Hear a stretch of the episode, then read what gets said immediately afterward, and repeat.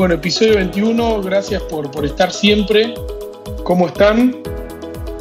Todo bien, Hernán. Hola Hernán, ¿cómo estás? Un placer estar acá. Bueno, bueno, vamos a hablar de, de las novedades que hubo en ESMO, que realmente fueron, fueron bastante importantes y eh, mi idea, si están de acuerdo, es empezar por lo más importante, ¿no? En la, en la presidencial 3, que fue el domingo, creo fue la presidencial 3, se presentaron dos estudios, uno de más relevancia que el otro. De hecho, uno este, fue, fue primero el otro, después fue difícil llevarlo. Pero bueno, fue el EB302, que como, como sabrán, fue el estudio que enfrentó a la quimioterapia contra pembrolizumab más enfortumab vedotin contra quimioterapia, podía ser cisplatino o carroplatino, en pacientes vírgenes de tratamiento. Un estudio desafiante porque el endpoint primario fue sobriedad global, eh, eh, otros endpoints fueron sobriedad libre de progresión, se valoró también la tasa de respuesta y bueno, los resultados fueron, fueron increíbles. Eh, eh, ¿Quieren hablar un poco de los resultados? Eh, si les impactó o no. ¿Qué, ¿Qué, les pasó cuando, cuando lo vieron, lo escucharon?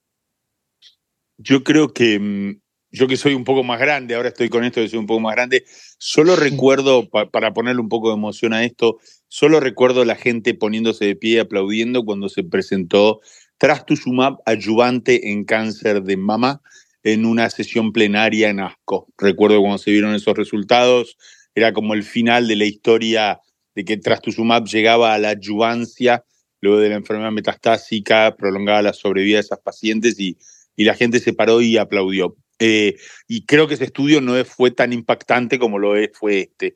O sea, creo que esto es un momento histórico, como lo dije varias veces. Creo que este o no uno relacionado con la patología geniturinaria tiene que saber que fue por lejos el trabajo más importante de ESMO, que en un solo trabajo se duplicó el tiempo de vida histórico uh -huh. que se tenía con la quimioterapia, que era de 15 meses y se llevó a 31, que, que esto se logró con múltiples récords en tasa de respuesta de casi 68%, en tiempo a la progresión de un año, en sobrevida global de 31 meses, que de luego 45 años, en 1978 se aprobó el cisplatino, se desplaza esa droga para el tratamiento de cáncer de urotelio.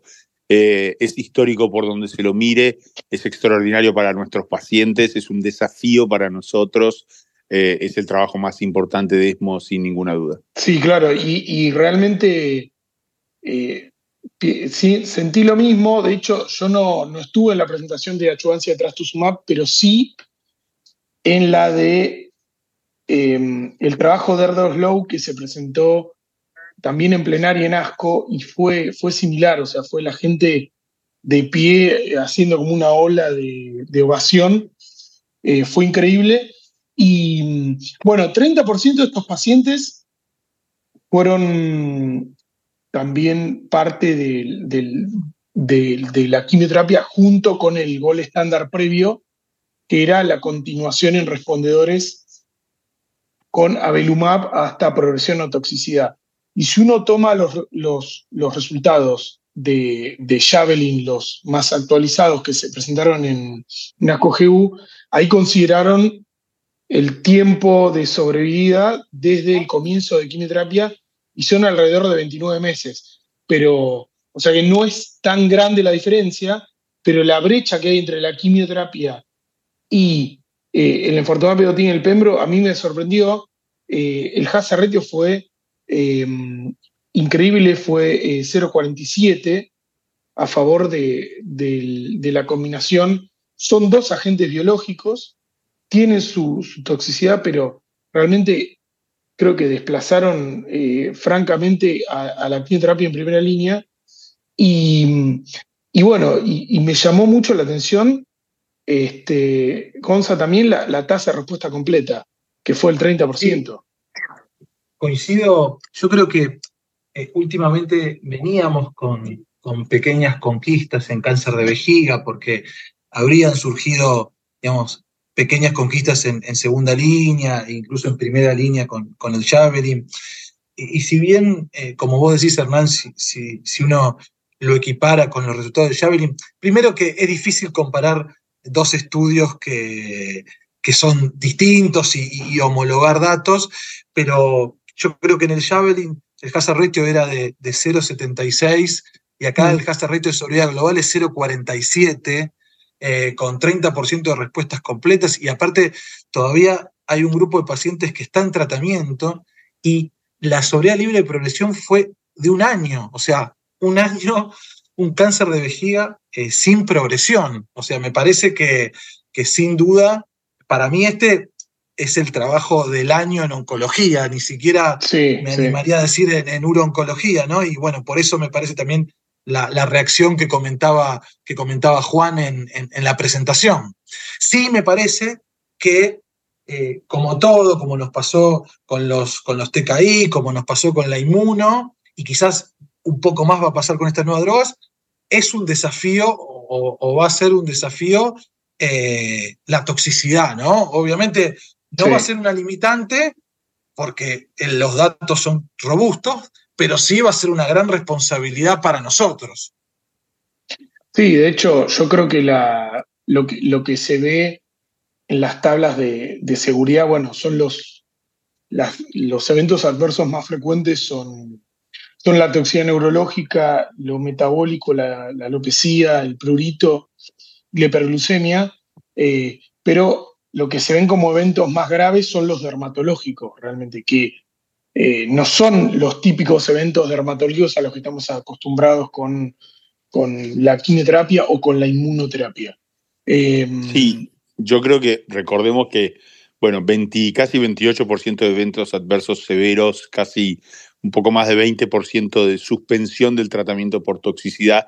Quienes mm. hemos tenido experiencia con las dos drogas juntas o el enfortumab beotin como monodroga, Sabemos que es una droga que tiene que tener sus cuidados, en la que uno le tiene que estar encima a los pacientes. Vamos a transmitir ese mensaje a los colegas. Vamos a transmitir el mensaje de que hay toxicidades nuevas, como todas estas drogas, eh, nos pasa todo el tiempo, se agregan nuevas toxicidades y en estas una muy a tener en cuenta es la hiperglucemia. No solemos mm. pedir glucemia y prestar atención y los diabéticos pueden enfrentar problemas severos con esta droga la neuropatía periférica la manejamos, pero nos va a seguir trayendo dolores de cabeza. Es más frecuente con esta droga que con cisplatino, que eso quede bien claro. Es más frecuente con esta droga que con cisplatino. Entonces, antes decíamos, cisplatino trae neuropatía. Bueno, esta droga trae más neuropatía que cisplatino. Así que ojo, porque lo vamos a ver con más frecuencia y porque acá no se para el enfortumab beotin. Se sigue en el esquema. Los pacientes tienen una mediana de 12 ciclos y eso obviamente lleva a una neuropatía acumulativa, que incluso puede ser motora en algunos casos.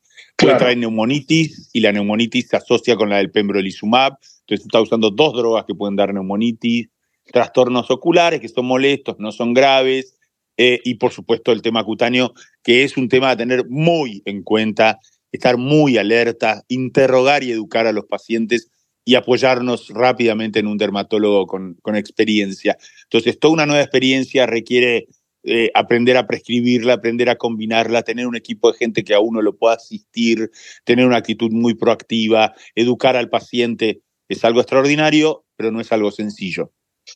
Eh, les, les, hago una, una, un comentario respecto de, vieron que se mostraron los análisis de subgrupos y en la que se presentan platino elegibles con platino inelegibles, se ve ahí una, una disminución de la diferencia en los pacientes que hacen cisplatino, eh, donde la medida de seguridad global es 31.5 versus 18.4 en la rama de quimioterapia.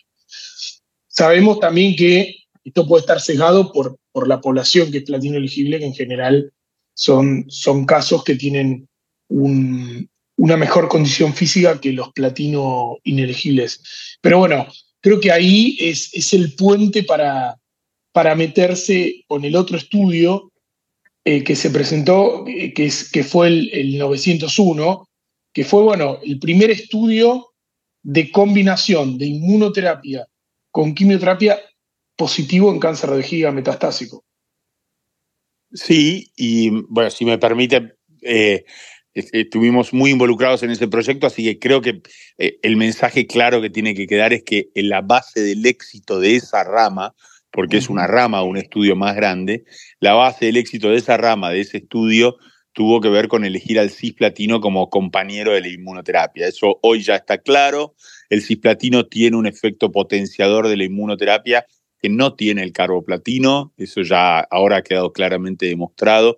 Este estudio, ¿por qué este tuvo éxito en un lugar donde otros dos estudios, incluso más grandes que este, fracasaron, como el estudio del 361 de, de pembrolizumab y el Invigor 130 de atezolizumab? Porque esos estudios mezclaron carboplatino y cisplatino. De hecho, por ejemplo, el 130 tuvo un exceso de utilización de carboplatino y eso mm. llevó al fracaso porque el carboplatino no tiene la sinergia con la inmunoterapia tiene el cisplatino. Creo que se aprendió de ese error. El 901 se hizo para pacientes que pudieran recibir cisplatino. Se logró esa sinergia. Obviamente los resultados quedaron opacados por el 302 que fue presentado encima previamente, entonces realmente quedó en las sombras el, el 901, pero es una opción válida para aquel paciente que no va a poder recibir en Fortumab Beotin por alguna contraindicación para esa droga. Y entonces lo que vamos a elegir a continuación, si el paciente sí puede recibir cisplatino, es eh, este triplete, porque de vuelta eh, los, resultados también son muy buenos, tiene una tasa de respuesta. 0,78 hazard ratio. Sí, 57% de tasa de respuesta, 21% eh, de respuestas completas por imágenes. O sea, son números realmente muy buenos, eh, opacados por lo del 302, pero es, es una opción a tener en cuenta en algunos pacientes. No, no, es que vamos a poder hacerle en Fortumab Beotin Pembra a todos los pacientes, obviamente que no. Y no es solo un tema de acceso, no lo vamos a poder hacer por cuestiones médicas.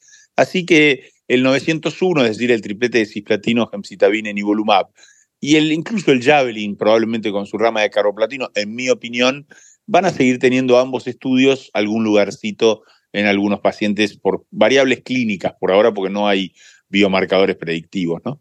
Ahora, eh, les, les eh, Gonza, para, para armar un poco la secuencia que haríamos, eh, dejando también los datos de estos dos estudios, también se presentó el, estudio TOR, pero la cohorte de em, pacientes que, digamos, se desafiaban con la quimioterapia, que no era el doblete de, platino, sino que era docetaxel más, eh, docetaxel o vinflunina, o sea, taxanos o vinflunina era, era, el comparador. Recordemos que se había presentado en ASCO la corte em, contra quimioterapia el erdafitinib le ganó y ahora se presentó la corte contra pembrolizumab en, en ESMO. Eh, el estudio fue, em, digamos, negativo para el erdafitinib respecto de la inmunoterapia. Lo que sabemos de la inmunoterapia tiene baja tasa de respuesta eh, alrededor del 20%, el erdafitinib mantuvo la tasa de respuesta que tiene habitualmente, es de alrededor del 40%, pero lo que le gana en tasa de respuesta al erdafitinib, la inmunoterapia le gana en duración de respuesta. Entonces, tenemos hoy em, tres fases 3, o sea, tenemos el 302 en primera línea con dos agentes biológicos, EB y Pembro, tenemos la combinación de quimioterapia con inmunoterapia, que también es un fase 3 positivo en sobrevida global. Tenemos un fase 3 en línea subsecuente, que es el erdafitinib superando a eh, docetaxel o vinflunina, y tenemos al pembrolizumab, que es no inferior con respecto al erdafitinib. Entonces, eh, y además agrego como, como dato que la gran mayoría de los pacientes que progresaban en el 302, o sea, en Fortumab Vedotin más Pembro, hacían un doblete basado en platino. Eh, y que la gran mayoría de los pacientes que progresaban en, el 901 a la quimioterapia hacían inmunoterapia, esto intoxicó un poco las curvas. Pero si uno tuviese que adelantarse un poco a lo que va a venir, teniendo en cuenta que eh, va a quedar como, como gol estándar este esquema, eh, ¿cuál, ¿cuál sería para ustedes eh, hoy la secuencia en, cáncer de vejiga, llegando más o menos a una tercera, cuarta línea. Yo creo, por un lado, creo que es muy importante lo, que comentaba Juan de eh, cómo impacta el, cisplatino ¿no? En, los resultados en cáncer de vejiga. En el mm. Invigor 130, la elección del esquema quedó a cargo del investigador. Entonces se ve lo que pasa en la vida real, ¿no? Que hay una subutilización de cisplatino, eh, muchas veces porque el perfil de toxicidad es más fácil de manejar del carboplatino. Eh, entonces yo creo que eh, o sea, el primer concepto es que sin duda los pacientes que médicamente están fit y tienen acceso, hoy la primera línea es en Fortumab Vedotin Pembro, digo, eso no, no, no hay duda, ¿no? quizás algunos pacientes que no sean elegibles médicamente o por acceso, yo creo que los pacientes elegibles a cisplatino, eh, uno como, como primera opción elegiría cisplatino, gemcitabina, nivolumab. Quizás en ese grupo de pacientes elegibles a cisplatino, una enfermedad de bajo volumen, que uno no busca tasa de respuesta, eh, también una opción es el Javelin, y como decía Juan, en los inelegibles a cisplatino, carbo, gemcitabine eh, y mantenimiento con, con Abelumab. Eh, me parece que en aquellos pacientes progresados a, a, a, o a pembro vedotin, eh, la mayoría de los pacientes, o sea, el 80% que no se ha mutado, va a recibir en Fortumab Vedotin si no lo recibió en primera línea, o quimioterapia basada en platino si no lo recibió en, en, primera línea. Y quizás la discusión va a estar entre ese 20% de mutados que está progresado a quimioinmuno, eh, o en Fortumab vedotin, también es una quimio, eh, si hacer eh, erdafitinib o eh, en Fortumab vedotin, digamos. Entonces, me parece que hay la discusión, creo que no hay una respuesta. Yo, si el paciente es mutado, quizás me inclino más por, por, por, el, por el erdafitinib, pero me parece que, que ahí va a estar la, la discusión en el futuro. Claro. Yo, sí, yo creo que igual afortunadamente vamos a ver cambios año a año. Eh, terapéuticamente esta enfermedad explotó. Recordemos que se viene el sacituzumab govitecan. En cualquier momento vamos a tener los resultados de ese estudio y tenemos cierta noción de que es una droga que funciona después de enfortumab vedotin. Se viene dicitamab vedotin como monodroga en combinación con inmunoterapia. Entonces, eh, creo que estamos esperando los resultados del NILE, que es un estudio cuádruplete eh, y entonces creo, y además creo, de esto no tengo ninguna duda, chicos, que en un par de años, como mucho, en Fortumat Bedotin más inmunoterapia va a ser la neoadyuvancia estándar en cáncer de urotelio. Entonces, va, a cambiar tan rápido todo que lo que digamos hoy va a carecer de validez el año que viene, ¿no? Hoy sí, hoy sí, es en Fortumat Bedotin Pembro para quien puede recibirlo y exponer a platino, ¿quién dudaría? Los platinos son drogas activas con un mecanismo de acción distinto, así que sin duda vamos a querer exponer a platinos eh, a posteriori cuando el paciente progrese a esa combinación. Eh, hay que ver si los pacientes, nos, nos queda paciente, siempre es un desafío secuenciar en urotelio, el paciente se deteriora línea a línea, hay que ser muy proactivo, no hay que ser ni lista, hay que estarle encima, hay que atenderlo de manera multidisciplinaria, atender sus comorbilidades. Es una enfermedad desafiante para tratar, agresiva, rápida. Eh, pero bueno, vamos, cada vez vamos a secuenciar más, va a cambiar todo. Es, eh, hay eras, ¿no? Eras donde las cosas van explotando en cada una de las enfermedades. Próstata fue una enfermedad que nos abrumó durante años con cosas nuevas. Después vino riñón, hoy le toca urotelio, por suerte. Sí, sí, eh, sí. Sí, y eh, en resumen, digamos, con todos los recursos y con el paciente, obviamente, condiciones, una opción podría ser, cuando esté aprobado esta, esta combinación podría ser primera línea EB-Pembro, subsecuente con doblete basado en platino en los no mutados. Podría ser Rafitinib ahí, línea subsecuente Sacituzumab Govitecan, que hay que tener en cuenta que tiene solo un fase 2, que es el, el Trophy 01, eh, y que el, Tropic 04 va a ser el fase 3 que, sustente la, indicación en pacientes progresados a quimioterapia.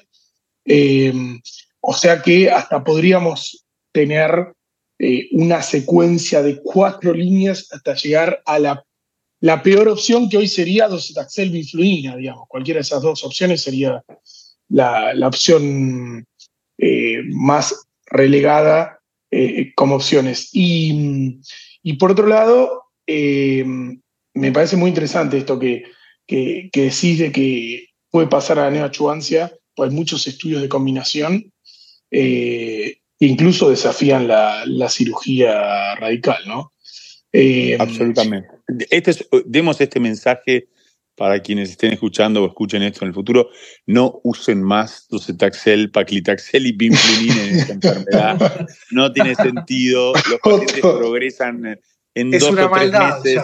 Es una, es una maldad, es una maldad. No tiene sentido. Luchen por opciones mejores. son eh, estándares inaceptables. Para cualquiera que dice quiero sobrevivir global, hay sobrevivir global. Para el que quiere tasa de respuesta, hay tasa de respuesta. Para el que quiere tiempo a la progresión, hay tiempo a la progresión. Entonces, eh, como a mí me gusta hacer estas diapositivas con lápidas, sin duda voy a hacer una diapositiva con lápida. Le voy a decir docetaxel, paclitaxel y binflunine en la secuencia de tratamiento de cáncer de urotelio. Ya está. Nunca tuvieron ninguna de esas tres drogas un estudio fase 3, nunca, ¿eh? Nunca. Un estudio fase 3 que mostraran prolongar la sobrevida. La usábamos porque no teníamos nada más el de Binflunine fracasó, el de los taxanos nunca existió, así que por favor, olvidemos eso. Eh, pasamos a los localizados, también que fue algunas novedades. El, el TOR2 fue un estudio que mostró, el TOR2 recordemos que es un estudio que incluía pacientes progresados eh, a, a, BCG no musculoinvasivos que eh, tenían la mutación o fusión para FGFR. Eh, se presentó mm, la corte 1, que era básicamente erdafitinib, 6 miligramos en pacientes con carcinomas no musculoinvasivos papilares de alto riesgo. Esta no era la corte de los carcinomas in situ. Y el erdafitinib se administraba a 6 miligramos diarios. ¿Sí? La sobriedad libre. 6 miligramos. 6 miligramos. 6 miligramos. Em, sobriedad libre de recurrencia.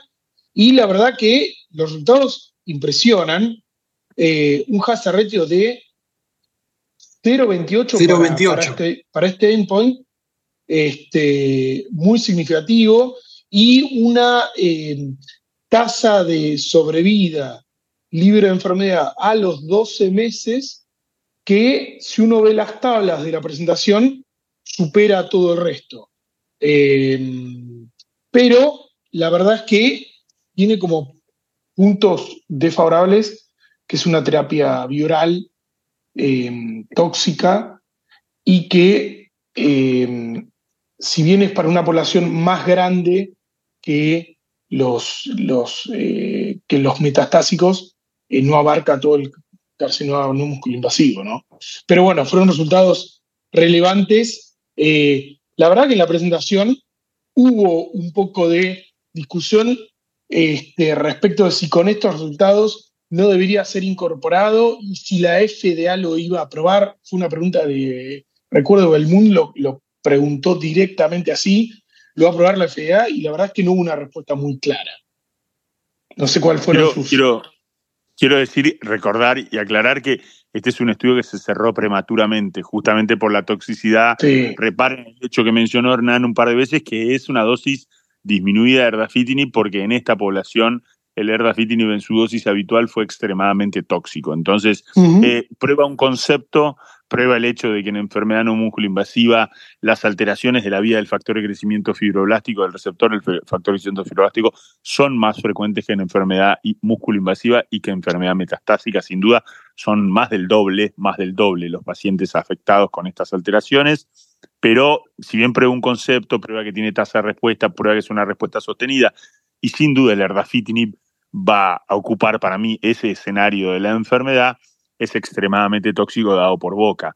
Como corolario de este trabajo, se presentó erdafitinib administrado a través del, dispositivo TAR, también muy preliminar, pero igualmente impresionante sin las toxicidades asociadas, ¿no? Sí, creo que esto que decías de que el, estudio se cerró prematuramente eh, fue tanto por toxicidad y tasa de continuación como por eh, falla de enrolamiento, pues fue Bajo realizado, Claro, por, eh, fue realizado durante la pandemia, ¿no? También, ¿no? Creo que eso le afectó. Eh, después se presentó el, hablando de esto que decía Juan, el Sunrise 1, la Corte 2, que eh, incluía también pacientes con carcinoma urotelial no musculoinvasivo, acá sí pacientes con carcinoma in situ, que eh, esta corte era solo con el dispositivo. El TAR 200 es un pretzel, o sea, es un dispositivo en forma de pretzel que flota en la vejiga y que tiene adentro, em, puede tener diferentes drogas, en este caso es gemcitabina que difunde por, por, gradiente, básicamente.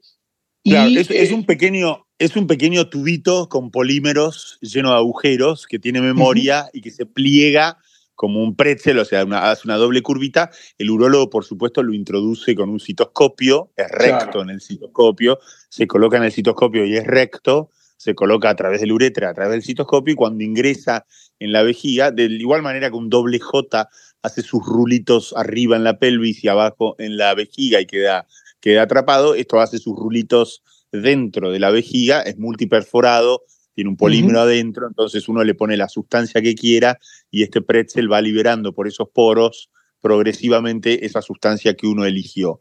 Que claro, la diferencia, la diferencia, Juan, con respecto a otros fármacos es que, o sea, la duración de la, del, delivery del fármaco es más largo que el, de una aplicación de una terapia endovesical, digamos. Por supuesto, eh, por supuesto. Este, bueno, yo creo que estos, estas terapias son importantes por dos motivos. Primero, porque la mayoría de los pacientes no se quiere sacar la vejiga. Claro. Eh, entonces, digamos, y por otro lado, porque aprovecha eh, una, digamos, una, una, virtud anatómica y fisiológica que tiene la vejiga, que es que es baja capacidad de absorción. Entonces, eh, sistémica me refiero, ¿no? Entonces, uno libera drogas de manera prolongada a través del pretzel y la toxicidad sistémica eh, es nula prácticamente. Entonces me parece que es, lo que comentaba Juan antes, me parece que muchas drogas eh, eh, en cáncer de vejiga también el futuro va a ser en este tipo de, dispositivos. Sí, yo no tengo duda. Yo no tengo duda que se va a imponer no solo el dispositivo, porque tiene toda la lógica del mundo, sino también distintas drogas. El erdafitinib en el dispositivo fue fantástico, aunque es muy preliminar lo que vimos, y, eh, y la gemcitabine en el dispositivo también fue fantástico. Entonces, eh, nada, la verdad estamos frente, la, la enfermedad no músculo-invasiva constituye el 70% de la patología del cáncer de vejiga. No puede ser que sigamos haciendo BCG y que después de la BCG tengamos solo pembrolizumab eh, basado en un estudio fase 2 y la mayoría de los pacientes progresan.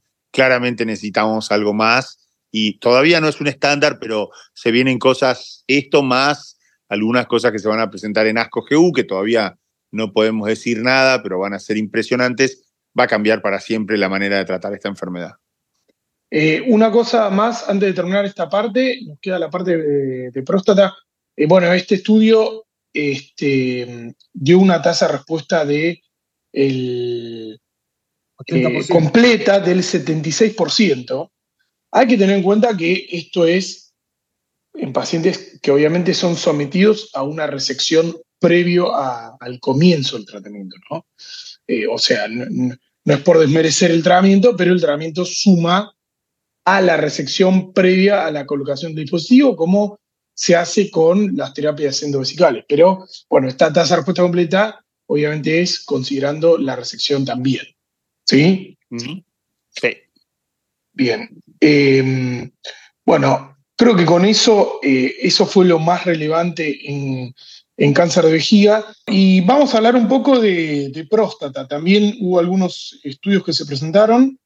Em, uno fue el Radicals RT, eh, una pregunta realmente muy, muy estudiada, que es después de la cirugía de cáncer de próstata después de la prostatectomía radical, hacer radioterapia rescate o radioterapia achuvante.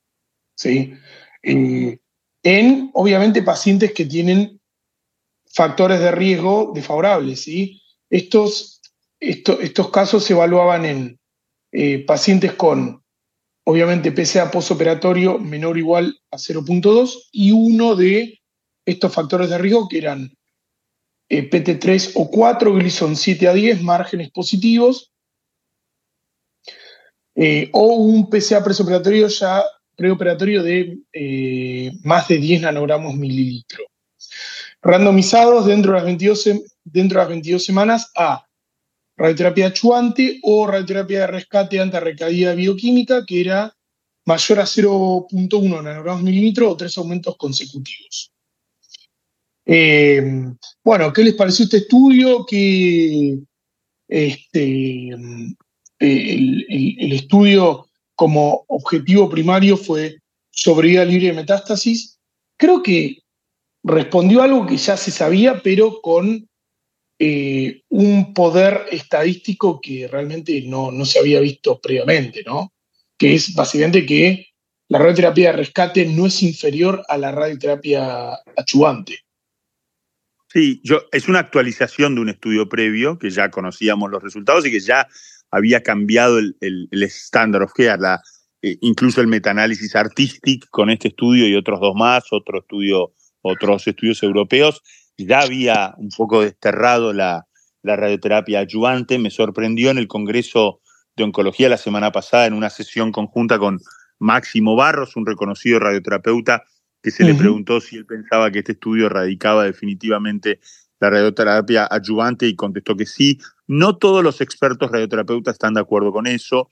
El estudio Radicals HD no incluyó a los peores pacientes, es decir, aquellos pacientes que a veces vemos que combinan factores de riesgo, como por ejemplo márgenes positivos, Gleason 8, Gleason 9, eh, tumores eh, T4 con invasión de la vejiga.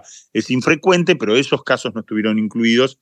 Por supuesto que tampoco incluyó a aquellos pacientes que tienen eh, PSA persistente. Recordemos, por favor, y aclaremos esto, que este es un estudio para pacientes con PSA indetectable después de la cirugía. Entonces, ojo con eh, hacer esto. Un paciente tiene PSA persistente, eso es un factor pronóstico adverso y ese paciente debe ser tratado inmediatamente. Entonces, aclaremos esto, pero en la inmensa mayoría de los casos ya no hay ninguna eh, de bibliográfico o de evidencia para seguir ofreciendo radioterapia adyuvante. Ya está, ya realmente no. Y Juan, te hago una consulta. Vos en, esos peores pacientes, eh, ¿decidís por, por datos clínicos? ¿Usás las plataformas genómicas disponibles? ¿Qué, haces en, esos, en, esos, en, esos, pacientes?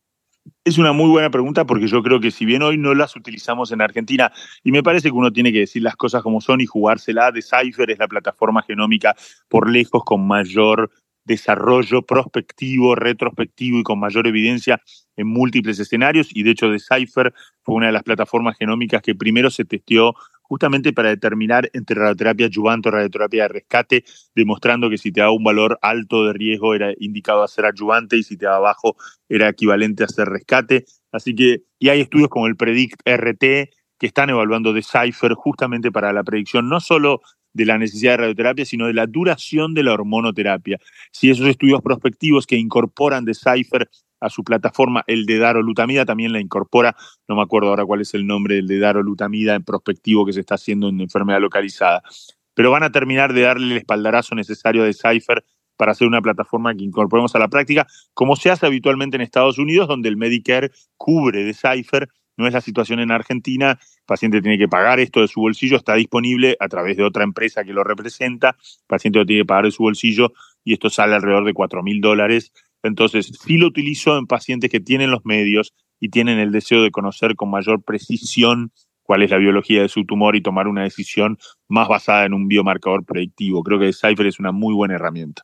Bueno, ahí eh, sumo a esto que dicen ambos, eh, que bueno, esto fue un estudio de 1.400 pacientes, un estudio grande, por eso la conclusión es, la radioterapia adyuvante solo debiera ser considerada en pacientes con riesgo de recaída por scores genómicos o nomogramas de alto riesgo junto con T3, T4. Básicamente, pero ya no es un gol Así reforzando. No, absolutamente no. Absolutamente no. Y absolutamente no. Y el mensaje tiene que ser claro: la radioterapia ayudante es la excepción. Es la excepción, no la regla. Claramente. Bueno, después la, actualización de, los resultados del, del Magnitude en, metastásicos, el, análisis final, eh, que bueno, eh, ya tiene su aprobación en, Estados Unidos por FDA combinado, eh, está claro que, el beneficio se da en, los pacientes BRCA positivos y en primera línea resistente a la castración. Y yo me pregunto acá, este, eh, para, hablar un poco de la práctica, dos escenarios posibles, ¿no? Un, paciente que pasa la etapa resistente a la castración con eh, un triplete hecho en la etapa hormonosensible y que tiene eh, BRCA positivo. ¿sí? Lo que me pregunto ahí es eh, si hizo triplete ya estuvo expuesto a la quimioterapia, ¿sería una opción ahí si no hay, digamos, ninguna otro biomarcador pasible para tratar, por ejemplo, combinar eh, la, terapia que no hizo, por ejemplo, en salutamida y talazoparib, este, habiendo ya realizado em, una terapia de nueva generación? Yo digo, mi respuesta es que no. Lo que sí dicen algunos, y lo escuchamos también a, la semana pasada, tuvimos también el gusto en el Congreso de tenerlo a Nerak Agarwal, que es, eh, un absolutamente experto en el tema y es el líder del Talapro 3. El único escenario, primero es el único estudio del Talapro, perdón, Talapro 2, no Talapro 3, el Talapro 2, el de ensalutamida y talazoparib, que tiene pacientes, un pequeño porcentaje de pacientes pretratados con hormonas de nueva generación en la etapa sensible. Lo único que va a tener lógica en el futuro es si vos usaste aviraterone como hormona de intensificación, pasarlo a un eh, inhibidor un antagonista directo al receptor androgénico, porque sabemos que eh, ENSA post-AVI, APA post-AVI, tienen tasas de respuesta de 27-33%. Si le agregas el inhibidor de PARP, tiene sentido si vos tenías un paciente con el esquema Latitude o el esquema Stampede de intensificación o el triplete con PIS. Todos estos tres esquemas tienen aviraterón incorporado a la etapa sensible. El paciente se te vuelve resistente a la castración, es probable, puede ser que incluso aprueben, sobre todo en salutamida y talazoparib, en pacientes no mutados en Allcomers, y entonces en esos escenarios uno puede decir, bueno, quizás utilizó en salutamida más talazoparib post-AVI, pero no AVI más niraparib. Esta es una, una combinación que requirió la reducción de dosis de niraparib a 200 miligramos por eh, efectos adversos que se potenciaban con la viraterona, a diferencia de otros, otros inhibidores de PARP eh, o la otra combinación con, eh, con olaparib viraterone o talazoparib y ensalutamida. Y, y en ese caso, bueno, el de ensalutamida también requirió un descenso de dosis, eso es verdad. Y entonces eh, esto va a estar limitado para pacientes BRCA mutados. La verdad que si uno se basa en lo que dice el estudio, para pacientes que no están previamente expuestos a una nueva hormona. Es decir, cuando recibimos un paciente que simplemente hizo terapia de privación androgénica o eventualmente hizo charted con docetaxel únicamente. Va a ser cada vez más raro encontrar esos pacientes. Si los encontramos, obviamente tiene indicación de testeo, todo paciente metastásico, y sabemos que esos pacientes son BRCA mutados, sin duda el estándar of care va a ser ofrecerles niraparib más, eh, más que de hecho van a venir en una sola pastilla. Además, sí, sí, en Estados Unidos ya está aprobada, ya está dispuesto. Y Gonza, te hago una más difícil todavía, que es, si no recibió, o sea, vamos a poner el ejemplo de realizó a viraterona en primera línea, es BRCA positivo y, eh, digamos, vos tenés la opción de hacerle eh, quimioterapia o monoterapia con Uniparp. Ahí, que, y es BRCA positivo, ¿eh? o sea, ahí, ahí ¿qué harías? Yo, yo creo que eh, si, bien el, el, Profound está aprobado eh, para pacientes progresosos una nueva hormona, de ese trabajo no, no, quedaba claro esta respuesta. el, Triton 3, que es con, con Rucaparib, hizo algo muy, como muy inteligente, que es que eh, la, una de las ramas control eh, era docetaxel. Y la verdad que demostró beneficio la, adición del inhibidor de PARP eh, en el escenario pre-docetaxel. Yo creo que obviamente uno, uno va a tener que evaluar algunas cuestiones o algunas variantes clínicas, pero me parece que en este grupo BRCA mutado, sobre todo BRCA2, yo no tengo dudas que utilizaría primero el inhibidor de PARP que quimioterapia. Excelente. Juan, coincido, coincido, sí, coincido porque es la respuesta que nos dio el Tritón, que no nos la había dado el Profound, y esa es la respuesta que nos dio el Tritón. Rucaparib fue mejor que docetaxel en BRCA mutado, por supuesto que no en ATM, así que esto es una respuesta que solo se aplica a BRCA mutado, Exacto es siempre el más malo, el más frecuente, pero también el más sensible a los inhibidores de PARP. Entonces, eh, sí, sí, sí, en un paciente BRCA mutado se usa el inhibidor de PARP antes que el docetaxel, ya eso quedó claro. Bien, y aprovecho para esa controversia para eh, meterme en otro clúster de pacientes que son los, los PET-PSMA positivos en la fase resistente a la castración. Eh, bueno, hubo varios estudios que se ve que están tratando de incorporar eh, el, radiofármaco pre-quimioterapia, ¿no? Eh, estudio el estudio PCMA4, eh, que lo presentó Oliver Sartor, un, un, estudio fase 3 en la etapa resistente a la castración en pacientes vírgenes de tratamiento con taxanos, que no tenían, digamos, una mutación accionable eh, no queda muy claro el criterio, ¿no? Porque no candidatos a IPAR, ¿qué sería, no? O sea, sería que no tiene la mutación o, Sí, hoy en día es que no son mutados. Hoy en día no son mutados.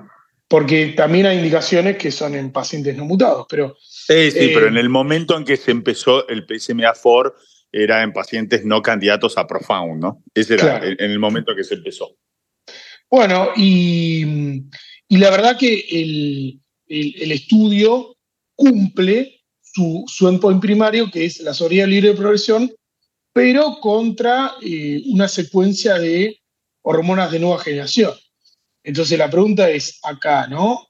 Este, en, un, en, un caso eh, similar, que uno tuviese accesible eh, este, este radiofármaco, que el paciente fuera elegible, primera línea con eh, aviraterona, este, y en la fase resistente a la castración está la opción lutecio o docetaxel.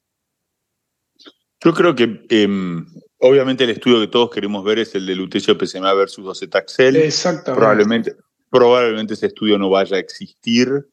Si uno va, yo digo que si uno tiene por la población de pacientes que maneja y el lugar donde trabaja, sabe que el lutecio PSMA es un tratamiento que tiene disponible para sus pacientes y se lo va a aplicar, el mm. mejor momento para hacerlo es antes de la quimioterapia. ¿Por qué? Porque ya sabemos que cada vez que el paciente progresa una línea terapéutica, cambia el fenotipo y el genotipo de su enfermedad. Y no hay ninguna es una oportunidad perdida de tratar esa enfermedad en ese momento que tiene ese bio, o sea, entonces, si vos el PSMA y hoy estás pensando en dárselo como el Vision, como el Therapy, post-docetaxel o post-cabacitaxel, no tiene mucho sentido que lo hagas, tiene mucho más sentido que lo utilices tempranamente, cuando la enfermedad todavía no está tan desdiferenciada o no hay clones, no es la enfermedad heterogénea post-quimioterapia que estamos acostumbrados a ver, y reserves la quimioterapia para la progresión a lutecio. Y reforzando estos datos, porque además creo que el lutecio se va a mover rapidísimamente también al escenario sensible, el PSMA Addition ya completó su reclutamiento y quienes han estado involucrados en ese proyecto dicen que es bastante impresionante los resultados preliminares que se han podido ver, pero además se presentó el lutecio PSMA junto a ensalutamida en esta misma reunión, mostrando una sinergia que era evidente. Sabemos que los antiandrógenos los antagonistas del receptor androgénico aumentan la expresión de membrana de las moléculas de PSMA, eh, justamente porque es una molécula regulada e inhibida en todo caso por el receptor androgénico. Entonces hay una lógica sinergia entre la utilización de un antiandrógeno poderoso como en salutamida y lutecio PSMA. eh, probablemente ocupe incluso ese lugar en la primera línea del lutecio con algunos trabajos más. Sí, de hecho, eh, realmente cumplió su endpoint primario y la sobriedad libre de progresión por PSA con un hazard ratio de 0,43, o sea, una reducción del riesgo de progresión muy significativo. este, y yo les hago una pregunta. En, este, coincido con Juan, eh, el, el PSMA4 usaba solo eh, PET-PSMA para la selección. Mm. Eh, ¿Creen que, que son lo, digamos, que es lo que hacía el Vision y la línea Sartor, digamos? ¿Creen que podría, teniendo en cuenta que hay otra opción válida y que es una, una etapa más temprana, ¿incluirían el PTFDG en la selección? Más me parece excelente, me parece excelente. Yo sí lo haría.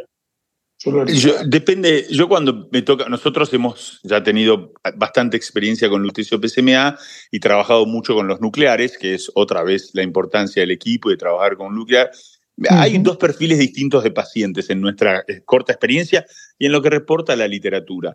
Tenés el clásico paciente que llega al lutecio PSMA muy pretratado, incluso luego de dos líneas de quimioterapia. Y como digo, este paciente que ya estuvo expuesto, por ejemplo, incluso a radium, dos líneas de quimioterapia, por ahí dos líneas de hormonoterapia de nueva generación, es altísimamente probable que tenga este fenotipo de enfermedad que se llama intermedio atípico, descrito hace unos años. Es altísimamente probable que tenga clones resistentes, más si tiene metástasis hepáticas, que suelen ser las metástasis más indiferenciadas y de peor pronóstico, más si tiene aumento del LDH, más si tiene enfermedad bulky ganglionar. En ese paciente clínicamente y por secuencia vos tenés que sospechar la presencia de enfermedad indiferenciada. Y estás casi obligado en ese paciente que llega tarde, llega muy pretratado, que tiene lesiones líticas, por ejemplo, ni hablar si tiene aumento de la cromogranina, bueno, cualquiera de estos factores clínicos o claro, factores sencillos, estás obligado a pedir un PET fluorodesoxilucosa porque te vas a llevar más de una sorpresa.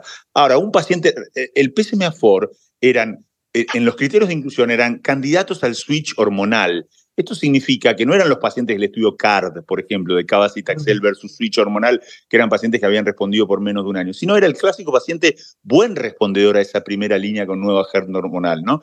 Este mm. tipo de pacientes, prequimio, buen respondedor a un primer nuevo agente hormonal, vos le haces un PET-PSMA y ves todas las lesiones, porque las ves en la tomografía, y ves que todas las lesiones son lutecio eh, PSMA positivas, en ese paciente más precoz, no tan pretratado, que respondió bien a la hormona, que no tiene ningún otro parámetro clínico o localizado. Tenía, creo que 3% de metástasis hepáticas, muy frecuentes. Es otro paciente. Estamos hablando de dos pacientes distintos. Uno es el paciente del PSMA4, otro es el paciente del Vision y el Therapy. Entonces, en Vision y en Therapy, aunque no se haya hecho en el Vision, probablemente esos pacientes requieran un PET fluorodesoxiglucosa, la mayoría de ellos, en este escenario creo que es menos vital hacerlo. Ok. Eh, para no dejar afuera del riñón antes de terminar, eh, dos estudios. El sí, el Relo Torch, que es el, el geopolíticamente que vemos bien, es el Toripalimab, es el primer anti-PD1 chino más axitinib. Obviamente, ¿a quién le ganó? Al sunitinib. Este, Pero bueno, va a aparecer seguramente como una opción. Y después tenemos esto, el, el, el Light Spark, eh, que es Everolimus este, versus eh, el 005, Everolimus versus Belsutifan en pacientes con eh, progresión a uno o tres tratamientos o regímenes, que bueno, da positivo en sobriedad libre de progresión, no da positivo en en sobriedad global. aún, aún, es preliminar, está inmaduro, sí. Este, pero bueno, creo que eh, va a ser una opción más entre las, las terapias subsecuentes con el, dogma de cambiar de mecanismo de acción, ¿no? Sí, es, hay un programa, Light Spark se llama el programa de desarrollo del Belsutifan, 03 fue el de Bonnie Pellindó, ya aprobado por FDA y sin duda una opción para los pacientes Boni Pellindo, el Belsutifan, con tasas de respuesta impresionantes en esos 60 y pico de pacientes que, que en el Light, Park, Light Spark 03 eh, recibieron esta combinación, luego contra Everolimus en un fase 3 prospectivo y luego combinado con Cabosantinib en un fase 2, ¿no?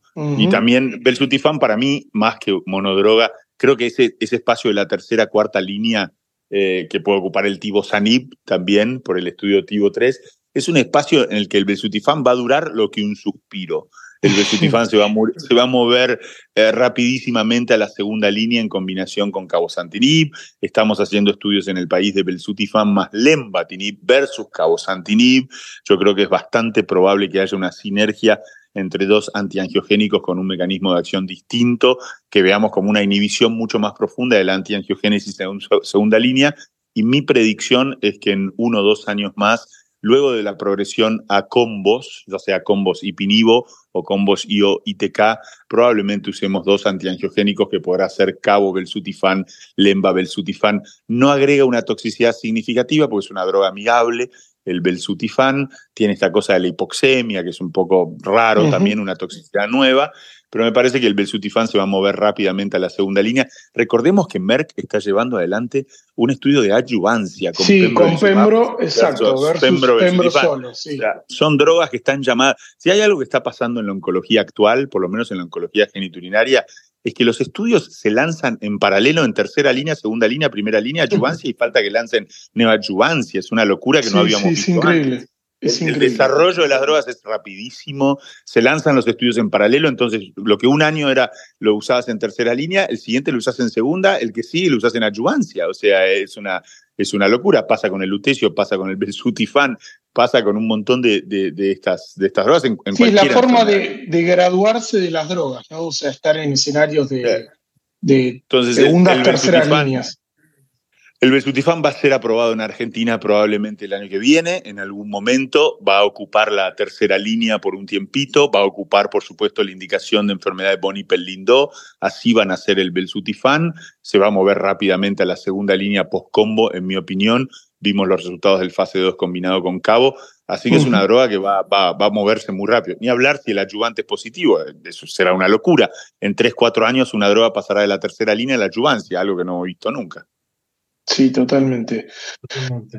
Bueno, gente, muchas gracias como siempre por, por estar y buen fin de semana. Quiero, lo que quiero, quiero cerrar una cosa, Hernán, y celebro claro. la presentación del Saluritamig en cáncer de próstata con dos estudios de inmunoterapia negativos. Sí, el 641. Anti-PD1 y anti-PD, o sea, y anti-PD1 en próstata, hay que buscar otra forma con inmunoterapia. Sí, fue interesante, es un, es, eh, un un estudio es un anticuerpo eh, biespecífico, que, claro, que une, digamos, une un linfocito T y un antígeno tumoral eh, que se sobreexpresa, obviamente, que encima lo interesante es que estos fármacos eh, pueden cambiar el antígeno de acuerdo a la etapa de la enfermedad y cuán más esté expresado. y es realmente otro, otro desafío también de la ciencia, ¿no? Cómo la inmunoterapia se está mezclando con la medicina de precisión y están siendo uno solo. Sí, eh, los, los, oncólogos tenemos que empezar a, usar terminología que hasta hoy era de los oncohematólogos. No es lo mismo un anticuerpo biespecífico como es esta droga de Amgen, ahora de Amgen se la compró otro laboratorio, versus un BITE. Un BITE es mm. otra cosa, Amgen también desarrolló los BITES, pero por una cuestión de la durabilidad eh, parece que los biespecíficos van a ser los que van a prosperar. Luego vendrán los CAR T-cells, eh, que también van a venir en, que los oncomatólogos ya, ya cada vez lo incorporan más. Se viene en la oncología sólida. Creo que esta es el, quizás el nacimiento de la inmunoterapia en cáncer de, de próstata, luego de sepultar, luego de muchos millones de dólares eh, eh, gastados en ensayos clínicos, sepultar la combinación de quimioterapia más inmuno como la conocemos, hormonas más inmuno como la conocemos, o inhibidores de PARP más inmuno como la conocemos. Tanto el programa de pembrolizumab como el programa de nivolumab en cáncer de próstata han sido un fracaso, básicamente porque el cáncer de próstata es un tumor frío, y que no e, evade el sistema inmune a través de PL1. Esto ya lo sabíamos y sin embargo insistimos sobre un punto, bueno, nada, ya aprendimos que no ese es el camino, ¿no? Sí, la verdad que espero que llegue este estudio y bueno, un, estudio, un 24% de tasa de respuestas parciales, pero, acá no, no son pacientes, eh, seleccionados, digamos, y, que llega a dosis altas a una tasa de respuesta del 41%. Realmente es muy, impresionante. Con, cinco líneas promedio de previa. Exactamente. muy impresionantes resultados. Muy pretratados. Bueno, muchas gracias y bueno, nos vemos la próxima. Que tengan un buen fin de semana, siempre un placer. Saludos a nuestros oyentes. Gracias Hernán por la invitación. hasta luego, chao Gonzalo, chao Juan. Descansen, buen fin de semana.